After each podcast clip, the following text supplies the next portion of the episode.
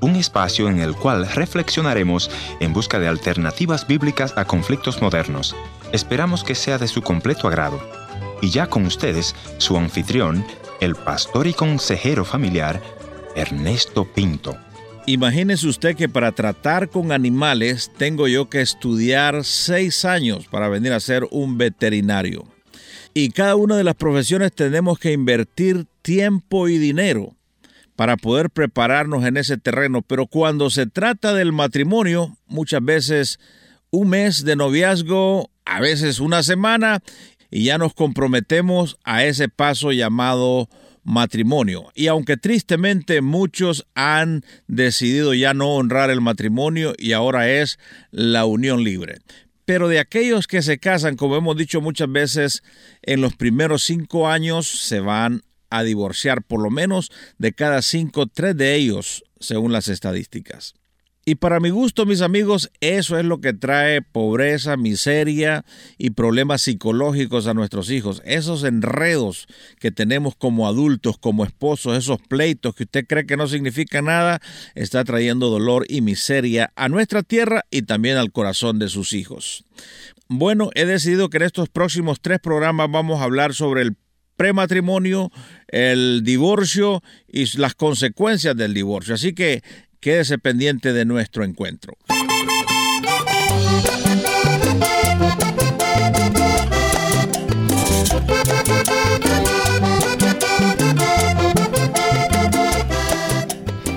Temas que otros callan. Bienvenido al encuentro de hoy. Yo soy tu amigo Ernesto Pinto y te voy a agradecer que visite nuestra página en el www.encuentro.ca o tal vez vayas a las redes sociales y ahí encuentra mi nombre Ernesto Pinto o Encuentro y desde ahí puedes mandarme tus sugerencias, tus comentarios. Muy importante saber cómo estás recibiendo esta programación ahí en tu ciudad o en tu país. Muy bien, para comenzar esta serie tengo conmigo al doctor Vladimir Rivas, un pastor de mucha experiencia con una congregación significativa en San Salvador y dicho sea de paso, somos muy buenos amigos con el doctor Vladimir y también con su congregación. Un saludo hasta ellos allá a El Salvador. Bienvenido doctor y háblanos un poco de esos procesos que deberían de darse antes del matrimonio, ya que estamos cansados que vengan a nuestras oficinas solo cuando se quieran divorciar. Quisiéramos también tenerlos en esos procesos antes de casarse. Bienvenido doctor. ¿Qué tal, apreciado doctor? Un privilegio que me invite a este tan importante programa continental.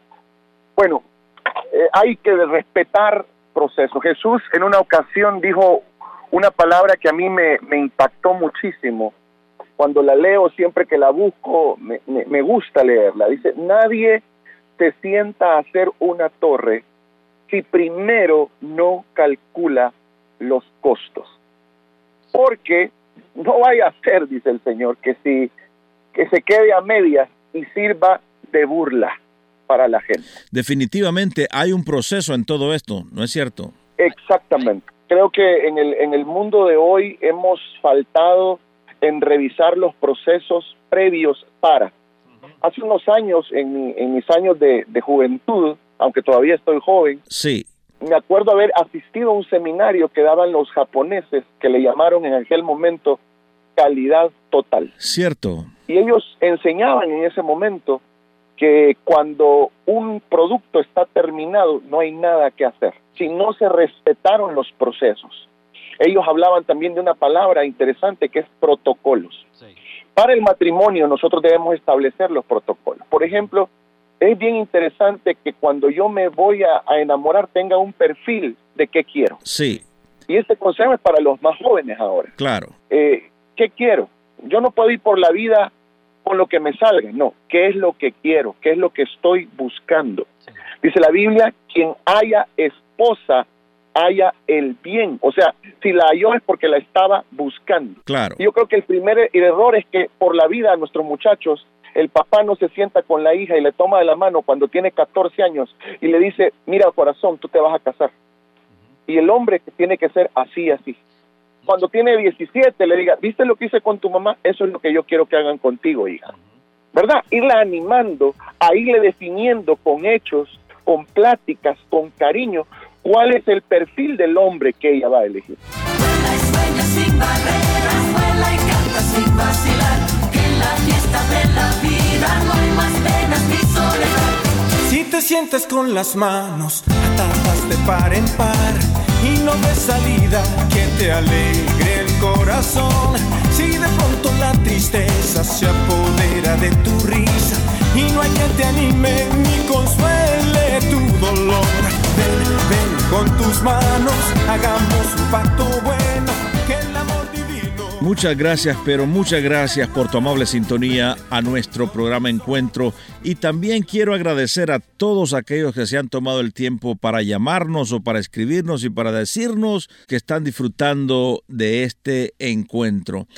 Todavía si tú no lo has hecho, puedes ir a nuestra página www.encuentro.ca y desde ahí puedes escribirme, enviarme tus comentarios, tus sugerencias, invitarme a tu país, invitarme a tu casa, en fin, quiero que estés con nosotros para siempre en este encuentro.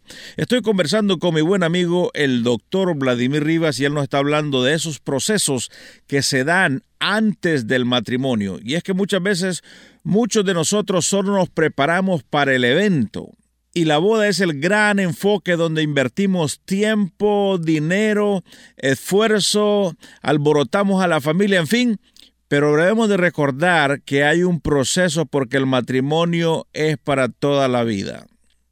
Pastor Vladimir, si hablamos simbólicamente, ¿qué son las cosas que debemos de meter en esta maleta antes de emprender el matrimonio? Bueno, es interesante. ¿Cuál es la maleta que tengo que preparar para llevar en este, en este viaje? Pongámoslo de esta manera. Usted va a ir en este viaje y este viaje es de dos. Eso es lo primero que tenemos que entender. Dijiste que tenemos que tener bien claro, Vladimir, que este viaje es de dos personas. Somos compañeros en este viaje. Exactamente.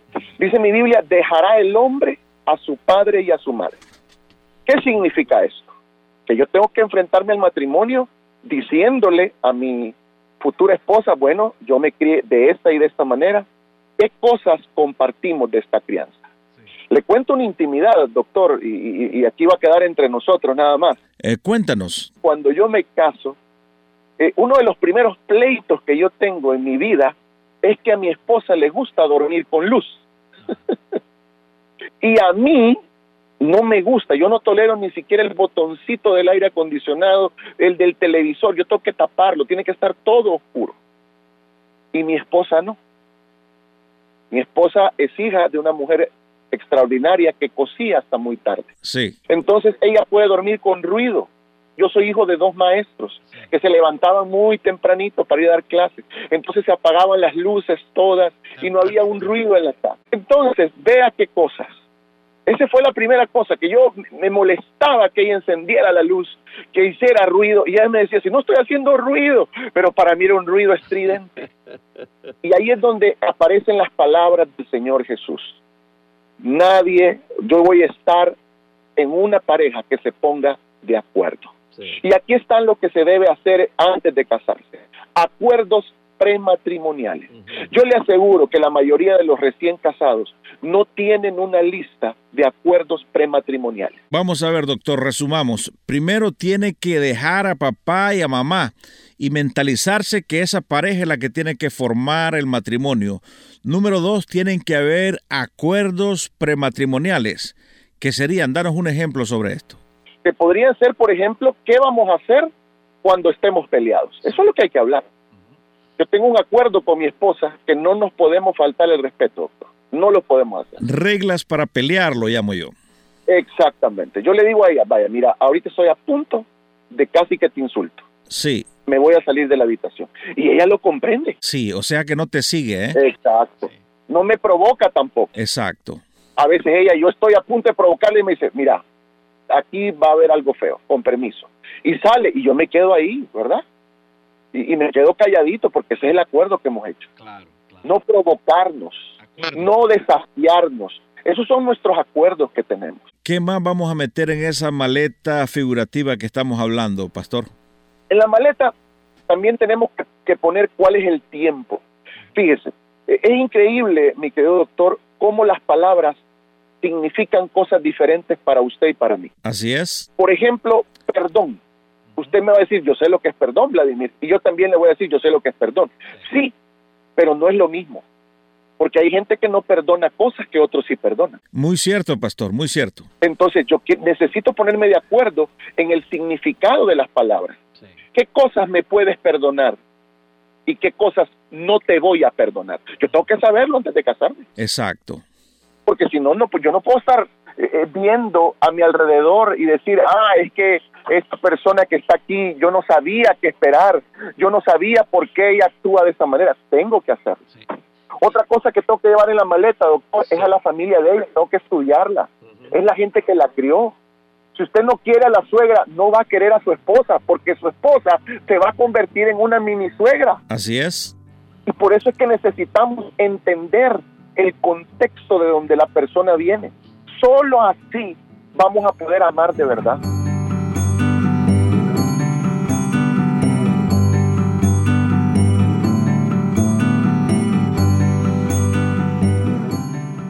El tema está muy bueno, mi querido doctor, pero el tiempo siempre nos alcanza.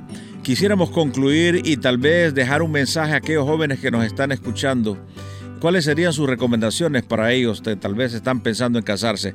¿Qué le diría el doctor Vladimir Rivas? Bueno, las mismas que nos dan, mi querido doctor, cuando estamos allá en el aeropuerto, cuando estamos en el avión, y dicen ellos, asegúrese bien los cinturones de seguridad, revise las indicaciones que están frente a usted para que tenga un vuelo bonito y especial. Creo que esas son las recomendaciones. Lea la Biblia, ahí está el instructivo, busque la consejería y ponga atención a las instrucciones, porque a veces vamos con mucha emoción, pero con poca instrucción. Con tristeza tenemos que decirlo, Vladimir, mucha gente ya no cree en el matrimonio, pero envíales una palabra de ánimo a todos aquellos que nos están escuchando y diles que sí hay esperanza. Creo que a todos nos pareció horrible el día que agarramos el carro por primera vez y nos dijeron, ah, este, no, toma el carro. Las primeras lecciones fueron duras, fueron difíciles, pero muchos de nosotros ahora disfrutamos manejar. Igual es el matrimonio. Será difícil al principio, será duro al principio. Mis padres están por cumplir 50 años de estar casados. Y quiero decirles algo. Un día de esto mi papá cumplía 73 años y me dice, Vladimir, quiero decirte algo. El matrimonio es rico, delicioso y espectacular. No sabes cómo amo vivir con tu mamá. Es mi regalo. La vejez para mí fuera terrible sin ella. Así es que en el nombre de Jesús, atrévase a vivir esta aventura. Aprender a manejarla va a ser difícil. Aprender a vivir esos primeros años va a ser complicado. Adaptarse a la, de la soltería a la compañía e- es todo un desafío. Pero los frutos de esto a largo plazo son espectaculares. Ver crecer a los hijos, abrazar a la familia, eh, tener una, un- una noche de buena, un 24 de diciembre ah, con esa mesa llena de gente, uno se siente realizado. Quiero agradecerte, doctor, por venir al encuentro de hoy y a usted que nos está escuchando, prepárese porque en nuestro siguiente programa conversaré con un caballero que me dice que es muy difícil divorciarse. Gracias, doctor. Un privilegio para mí, de parte del Señor, compartir con usted, pastor.